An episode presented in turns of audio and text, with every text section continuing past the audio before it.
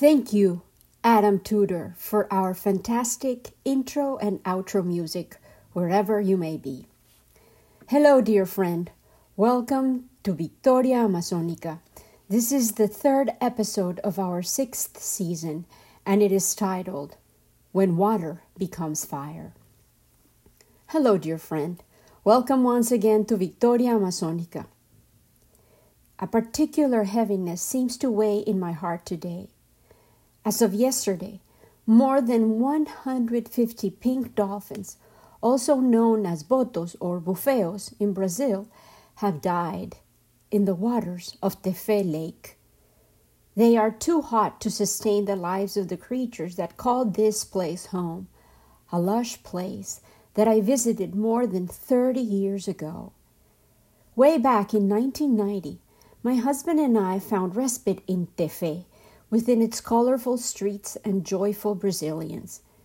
We realized that we could not travel down the mighty Amazon one more night on a swaying hammock.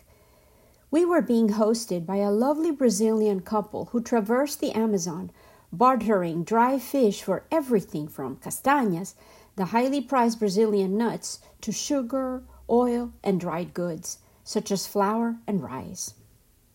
Regina and Reynaldo had invited us in gratitude after Jorge had managed to heal the fisherman's badly infected finger.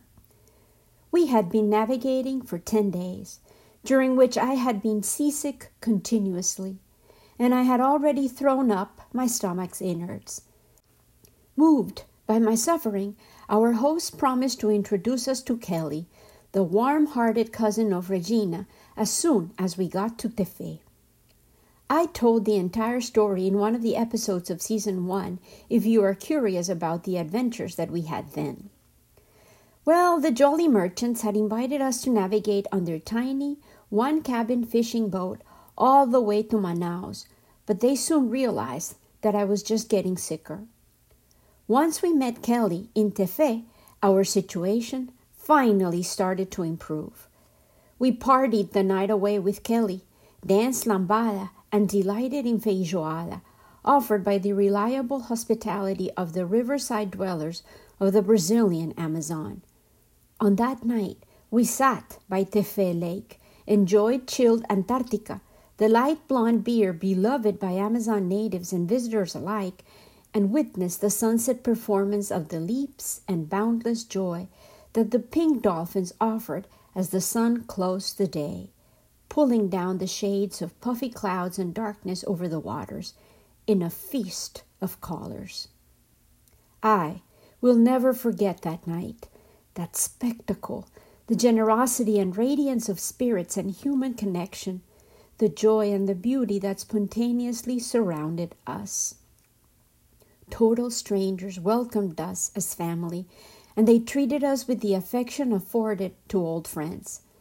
The pink dolphins seemed to echo the goodwill of the humans, and we watched them, apparently playing with the fish and children that swam in the lake.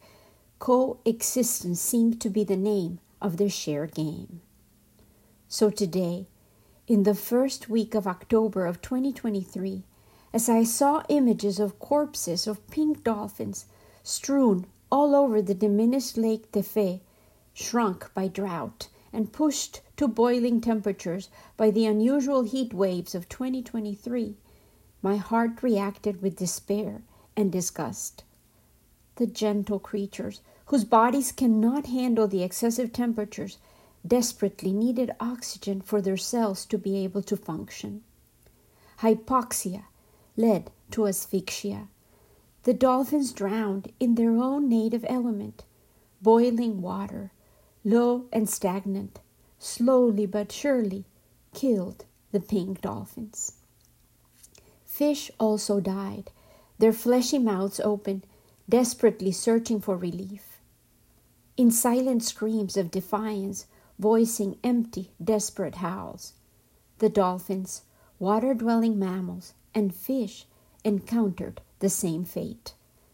The pink dolphins are cotton candy fleshed, the color of innocence, I thought.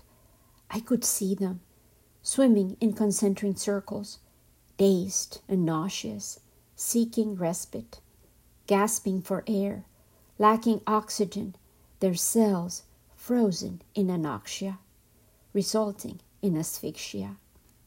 They drowned in their beloved element, water, which today remains hypoxic, toxic, tragic, as dangerous as fire. I also find myself gasping today. My sides ache. My lungs are heavy with mucus. I came back from the capital of my homeland, Bogota, with a severe respiratory illness made worse by hypoxic, toxic, tragic air. The urban air of large metropolises, so noxious, yet so densely populated. Bogota pulses with more than 10 million restless souls. My ribs hurt as they expand. Thirsty, my lungs also desperately long for oxygen. I am breathless, achy, sore, parched as forgotten dirt, like barren soil or a lifeless lake. I sadly remember Tefe, the landscape of death. I choke, I cough, I rasp, I crack. Like a clap of thunder, my anxious mind wonders why? Why does life find no way out? Why is it snuffed out so easily when water becomes fire? Is this my human mind speaking, or might it be the voice of the dying dolphins? As I walked another drought subdued forest, now back in my own home in Texas, my mental anguish found an echo in a voice that I heard within the forest. I heard wails, a cry so delicate it sounded like a baby human. The lament of a baby deer. My brain labeled the piercing sound. A tiny thing, a creature of spring, born in this first feverish fall of the 2023 Anthropocene. The year when the heat just won't desist. The late summer fawn bleats, an innocent object of love, the result of a doe's stubborn urge to underline life and bring forth hope. I inspect the creature that my dog has found. The delicate petal of the fawn's ear is caught, like a fish on a hook, in a loop of barbed wire metal versus flesh, all over again.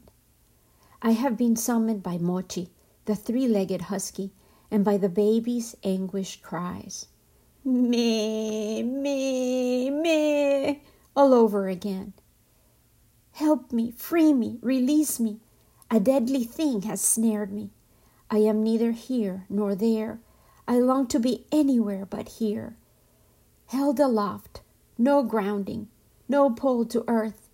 In this wild place where my life has just begun, death stalks my every breath, my every step, my feeble attempts, flesh versus metal, soft belly versus bullets, agile legs versus automobiles, airborne body versus high fences, my fearless heart versus my vulnerable body. Here I hang in waiting. The menace hides in earnest as I dare to breathe and still long to be free. Won't you care enough to unbind me, human? Undo the knots of rusted wire. Free the flesh. Give me one more chance. I will run quick, make up for the lost time, catch up with my longings to live my life. My human hands managed to undo what past human hands had surely done. I pulled and released, untwisted and unknotted, wishing this release could also undo hypoxia, habitat decimation, destruction, disruption, alteration of cycles, natural rhythms, millennia of spontaneous self regulated abundance. The fawn ran, almost like a mirage. So sudden was its reaction, its reset, its delight, and reflex, reclaiming of its love of speed, of freedom, of capacity. May I remember to jump back into life as spectacularly as this little one did today. When disease releases my own frail body, racked by cough and fever today, and may we, as a species, remember, like this little one did, what the dolphins no longer could. Water is life. Oxygen is our shared dependency.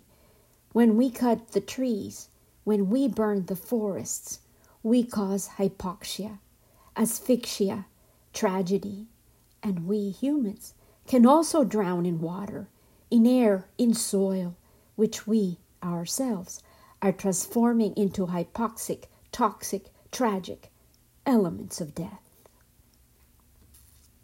Today again, I wonder can we free the fawn of life from the barbed wire of our delusions of power and rusted metal before it is too late?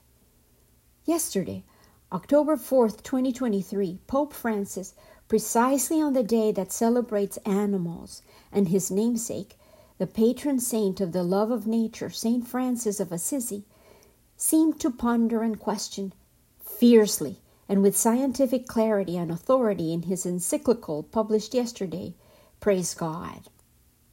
About the Pope's new encyclical, Nicole Winfield and Seth Borenstein reported on NPR NewsHour from Washington, and here I will quote literally from their report. Pope Francis took square aim at the United States, noting that per capita emissions in the U.S. are twice as high as China and seven times greater than the average in poor countries. While individual household efforts are helping, we can state that a broad change in the irresponsible lifestyle connected with the Western model would have a significant long term impact, he said.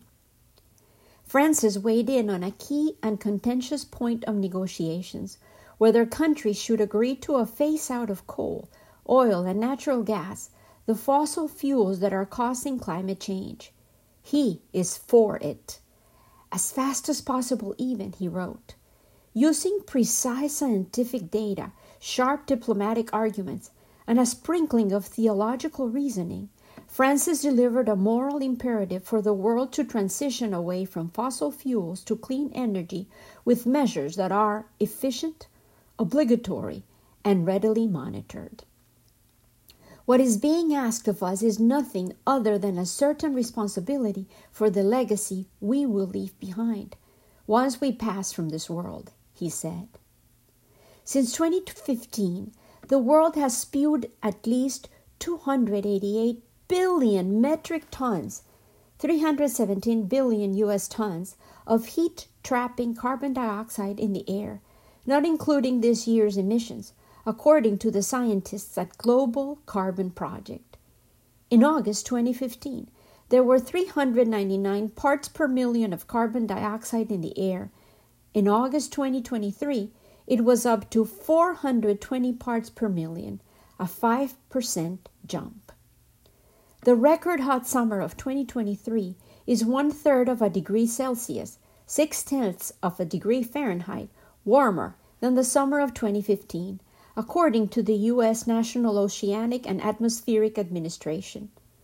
Antarctica and Greenland have lost more than 2,100 billion metric tons, 2,300 billion U.S. tons of land ice since the summer of 2015, according to NASA. And in the United States alone, there have been 152 climate or weather disasters that cost at least 1 billion in damage since the Pope's first climate message, with costs adjusted for inflation, according to NOAA. Francis devoted an entire section of his document on upcoming climate negotiations in Dubai, saying a switch in the way the world gets its energy has to be drastic, intense, and count on the commitment of all. Praise God is the title of this letter, for when human beings claim to take God's place, they become their own worst enemies, Francis wrote. Yet, I will take us back to Chiribiquete today, a place where generations of the people of the Amazon rainforest return and still do over and over again to find their connection to divinity and to remind each other and to remember together that human life possesses more than one defining arc. There is, no doubt, the imperative to figure out the puzzle of daily existence, solve the challenges of our material needs, and find a way to move ahead and stake our place in the world, often measured in quantifiable amounts, arbitrary expectations of material acquisition, and what we have deemed a success, an accumulation of treasures that we know we cannot possibly take with us when our earthly journeys come to an end.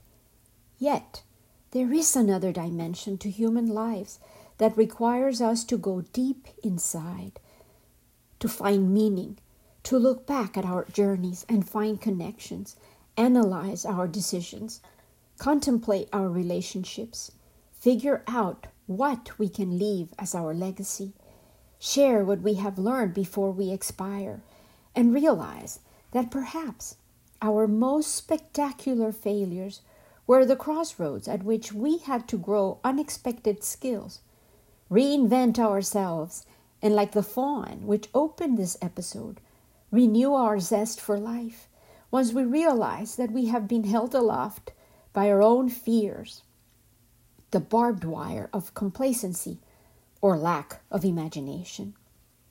So, dear friend, let's hover over the Amazon once again. This time around, let's imagine we are the liberated fawn. Deer were sacred within many of the mythologies of the Emerald Forest, and when one was negotiated with the owner of the animals within the pre hunt rituals in which the permissions for sacrifice of prey were requested, the preparation and consumption of the animal was a shared feast held with respect and joy. The sprightly young deer is free once more, relishing the power of its strong young legs to bound distances, to fly over bushes, to blend in with its surroundings, grateful for its masterfully painted coat of spots and speckles on its downy fur and the gifts of scents, sounds, delicate visions, and restless twitches which allow His Majesty, the tiny deer, to fleet, fly, and hover over the forest, a master of exploration and multiple sensorial powers. As an agile, young deer, we can roam through the thickness of the vegetation, and like the first peoples who ever found this mystical site, we shall encounter awe. We find a large collection of imposing mounds of rock and dark and amber waters, rushing and gurgling, in stark contrast to the green tapestry of vegetation all around us, which we had traversed for centuries. And then we find the headwaters of the Apaporis River. The rocks must certainly have astounded both creatures and human arrivals, so imposing is the presence of the towering rocks over the left flank of the meandering waters, seemingly decorated with obstacles, serene pools, thundering falls, and even salt licks, irresistible to creatures of all sorts, feathered, winged, and antlered, where they would mingle as they rarely had done before. I love to imagine that from the beginning of their exploratory visits, the location of the mounds must have seemed relevant to the hunters and warriors. They must have followed the Amazon and then the Caquetá River or Japurá. The mountain range starts to reveal mysterious secrets as soon as the treacherous trek up the mouth of the Apaporis forces the explorer to fight against the river flow beyond the confluence of the Ajaju and Macaya rivers, they must have had to paddle, struggle, and push on. The route from the mouth of the Amazon in canoes to the canyon of Araracuara and then leading to the falls of Jirijirimo truly has the characteristics of a great quest. The adventurers were challenged by the topography of the mountainous terrain and the landscape must have spoken to them of the myths and stories of their ancestors, which had been plentiful with mentions of the immensity of the cosmos and the appearance of unexpected sights and wonders. the water, heights and rock studded route, just as it manages to still fill with awe the contemporary visitor, truly has unfolded for centuries like a magical metaphor, a tale that incorporates massive rocks, heavens, river, and animal life. The ever morphing space presents flora, fauna, and seems to hint at the possibility of jaguars lurking and stalking at every turn. Science has indicated that this is, in fact, a location that has a high density of feline species, four legged animals, and a large variety of fish and birds. Imagine, dear friend, what the hunters and warriors saw and felt thousands of years ago, and then, after realizing the array of wonders that Chiribiquete offered, what finding this unique topography must have meant to them. Surely, they must have gradually filled this stage with their origin myths, which they captured by sculpting their images directly on the rocks, revealing the codes which contained their thoughts in the images that they left behind. This was the beginning of a designated meeting place for ancestral shamanic cultures, the House of the Sun and its constellations, lorded over by the omnipresent jaguar. This was the birthplace of the owners of the animals and the spiritual beings. This was a place of origin of sacred geography. The walls of Chiribiquete are the rock canvas on which the cultural happenings, which represented the spiritual world of their creators, were narrated. The symbols and the characters, when closely analyzed, reveal the existence of a reality which went beyond mere scientific data. Furthermore, by studying the sacred geography of several of the living cultures within the immediate area surrounding Chiribiquete, we find myth, epic tales, stories, and legends that further illustrate what these sacred mounds actually meant. In general terms, what we deduce after analysis is that there is a strong emotion towards the rock itself. Within shamanic cosmovisions of the Amazonian peoples, the sun is a main element. The sun is origin, its power is the source of life. For the Arawak, the mounds of Chiribiquete, along with other Amazon mounds, integrate the Kuwai path. This ancestral path joins sacred places of great power, which are geographical landmarks that reference crucial historical moments and the places from which the first ancestors came. The Witoto, for example, maintain, through secret male societies, references about places on the Apaporis and Guaviare rivers, recognized as sacred special places led by powerful shaman warriors. For the Pichamatapi Yukuna, from the linguistic families east Tucano Arawak, which live in the southern area of the state of Amazonas upriver of the Miriti Paraná Apaporis, the ancestral territory, which is made up of sacred sites which define social, cultural, and ecological rules, detail important ritual content to this very day.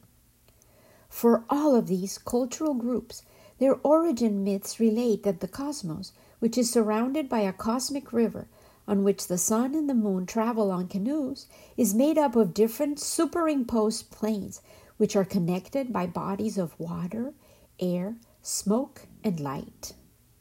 The varying planes are identifiable through thought. The earth, whose reigning deity is Namatu, the mother earth and moon, pure female, and the male energy refers to the heat of Father Sun. The ancestral territory is a land of thoughts, and in Chiribiquete in particular, the philosophy is shamanic. For the Desano too, and partially for the Barasana, the Chiribiquete area and the Apaporis River are the house of the animals and the place where the jaguar watches over them. According to these tribes, the shaman, or paye, is able to transform himself into a jaguar in order to visit the house on the rock summits where the animals live, in order to negotiate the hunt with the lord of the animals. He even has the ability to copulate with the females in order to create more animals of those that abound in the jungle. The Desana word ye means jaguar, and it is associated with the concept to cohabitate, veri, and veru, penis. The jaguar is, therefore, a phallic presence, and among his powers are control over females and the reproduction of all the animals of the forest. Among his fundamental instruments are the sword, adorned with rattles, his true reigning symbol, and voice, which represent his seminal power. According to Reichel-Dolmatoff in 1968, the Desano and other Tucano groups find rock formations within the rainforest which stand out, preferring those with flat summits, given that they often contain many caves and fissures. For them, these places are the homes of the animals. Why Maxe? But they also are rich in giant rocks that often form vortexes and pools of water, which are considered places of fecundity and fertility, special places where the protector of fish recovers its power. According to the myth of the Tucano, which vary from one group to another, and according to each Payés slightly modified version, the moment of origin of humanity happened in one of the four holes that the staff, that the power of the sun, cracked open on the forest floor. There are versions that label these pits as the source of men, but others designate a powerful water current, the one called Hirihirimo in Chiribiquete precisely. In either case, this is where the concept of the division into four elements and the dualities which arise from it, recurrent as the four beams that hold the world and the malocas, the four stoves, the four sacred plants, etc. In Chiribiquete and in general, in the entirety of the cultural tradition represented in the Amazon, the allusions to four suns, four jaguars connected to a center, are repetitive and the, the archaeological evidence, as well as the ethnographic artifacts of many of the cultures and indigenous communities of Colombia and the Neotropics. The myths mention the origin of humans, the sacred plants and animals, as part of the immense solar creation, and we deduce that each of these groups was originated from a hollow in the ground. This might be, perhaps, what affords more uniqueness to the site of Chiribiquete, in which we have found, up to now, four distinct places that are holes, evident and massive. We will explore the specific characteristics that endow this place with special solar energy, directional power, and water sources that underline its relevance as a mythological center of the world for countless generations of Amazonian people in the next episode and which can inspire and marvel even us, disenchanted and confused modern humans. The mysteries still lurking in the Amazon continue to be revealed daily. In a paper published this week by the journal Science, reports of new evidence that has been found of complex earthenworks in the Amazon using the latest LIDAR technologies are disclosed. The report summarizes the findings. The world's most diverse forest, the Amazon, may also host more than 10,000 records of pre Columbian earthenworks constructed prior to the arrival of Europeans, according to a new study. The new study combines cutting edge remote sensing technology with archaeological data and advanced statistical modeling to estimate how many earthenworks may still be hidden beneath the canopy of the Amazon rainforest and in which locations these structures are most likely to be found. The work was conducted by a team of 230 researchers from 156 institutions located in 24 countries across four continents, led by Brazilian researchers Vinicius Peripato a doctoral student in remote sensing at Brazilian National Institute for Space Research, INPE, and Luis Aragao. They say, Our study suggests that the Amazon rainforest may not be as pristine as many believe, and when we seek a better understanding of the extent of pre Columbian human occupation throughout it, we are surprised by a significant number of sites still unknown to the science community, says Peripato. The team of scientists made this discovery after identifying 24 new archaeological sites through advanced remote mapping technology using a laser mounted on an aircraft known as LIDAR, light detection and ranging. This sensor allows for the reconstruction of surface elements into a highly detailed 3D model. Peripato then explains From the 3D models of the surface, it is possible to digitally remove all vegetation and initiate a precise and detailed investigation of the terrain beneath the forest. The team utilized various LIDAR databases initially acquired for biomass estimates. Peripato states Given the wealth of information contained in these data, we embarked on an archaeological investigation. We investigated a total of 0.08% of the Amazon and found 24 previously uncatalogued structures in the Brazilian states of Mato Grosso, Acre, Amapá, Amazonas, and Pará. Using all earthworks found so far, the team quantified how many structures have yet to be unraveled and demonstrated that dozens of tree species are linked to these ancient occupations dating back 1,500 to 500 years ago. These structures are known as earthworks and predate the arrival of Europeans on the continent. They are also typically associated with other types of landscape modifications, confirming the presence of indigenous occupations in various regions of the Amazon, such as Amazonian dark earth, and the presence of domesticated species, among other pieces of evidence. Carolina Levis from the Federal University of Santa Catarina adds Some time ago, ecologists viewed the Amazon as the vast, untouched forest, but now Combining other types of pre Columbian remains, we can see how many areas that currently sustain dense forests have already been subjected to extensive engineering works and the cultivation and domestication of plants by pre Columbian societies. These people mastered sophisticated techniques for land and plant management, which in some cases are still present in the knowledge and practices of present day communities that can inspire new ways to coexist with the forest without the need for its destruction. This groundbreaking study also has political implications for the current debate on the indigenous land demarcation timeline in Brazil.